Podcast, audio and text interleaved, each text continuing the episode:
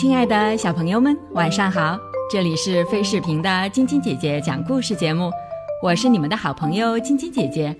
今天给你们带来的故事是《象鼻子桥》。今天故事里的小兔子、小老鼠、小猴子和小熊，分别是由飞蓝艺术空间选送的潘雨欣小朋友、于子涵小朋友、刘思怡小朋友和张雨之小朋友所扮演。森林中。有一条小小的河，河不宽，小猴子、小狗熊一跃就过去了。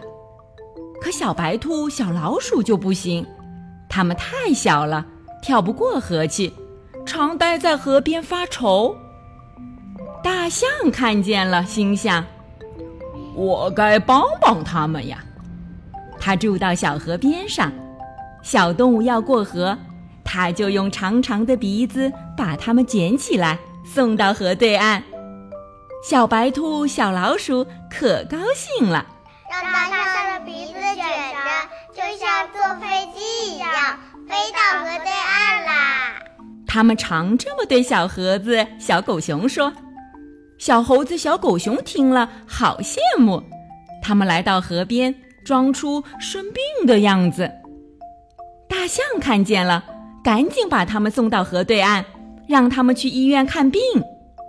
小猴子、小狗熊悄悄地商量：“真的很舒服，很好玩。以后咱们也让大象送过河。”大象心肠好，不计较。可小狗熊太重了，大象用长鼻子卷起它，觉得很吃力。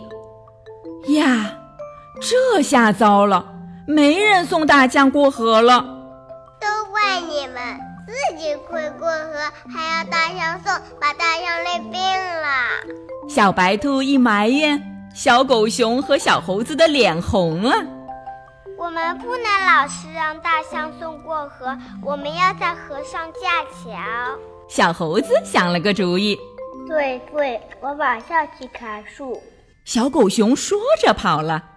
咱们把桥做成象鼻子的样子，这样从桥上走过就会觉得还像坐在象鼻子上。小老鼠说。于是小老鼠在小狗熊砍来的树干上啃呀啃，啃成个象鼻子的样子，真有趣。然后大家齐心协力把桥架上小河，现在过河真方便。大象看完病，急急忙忙赶回来。他惦记着小动物呢。远远的，他看见小河上有个弯弯的东西，那是什么？大象走近一看，啊，原来是座象鼻子桥。现在不需要你送我们过河啦。小动物们笑盈盈的对大象说：“不过我们希望你还是和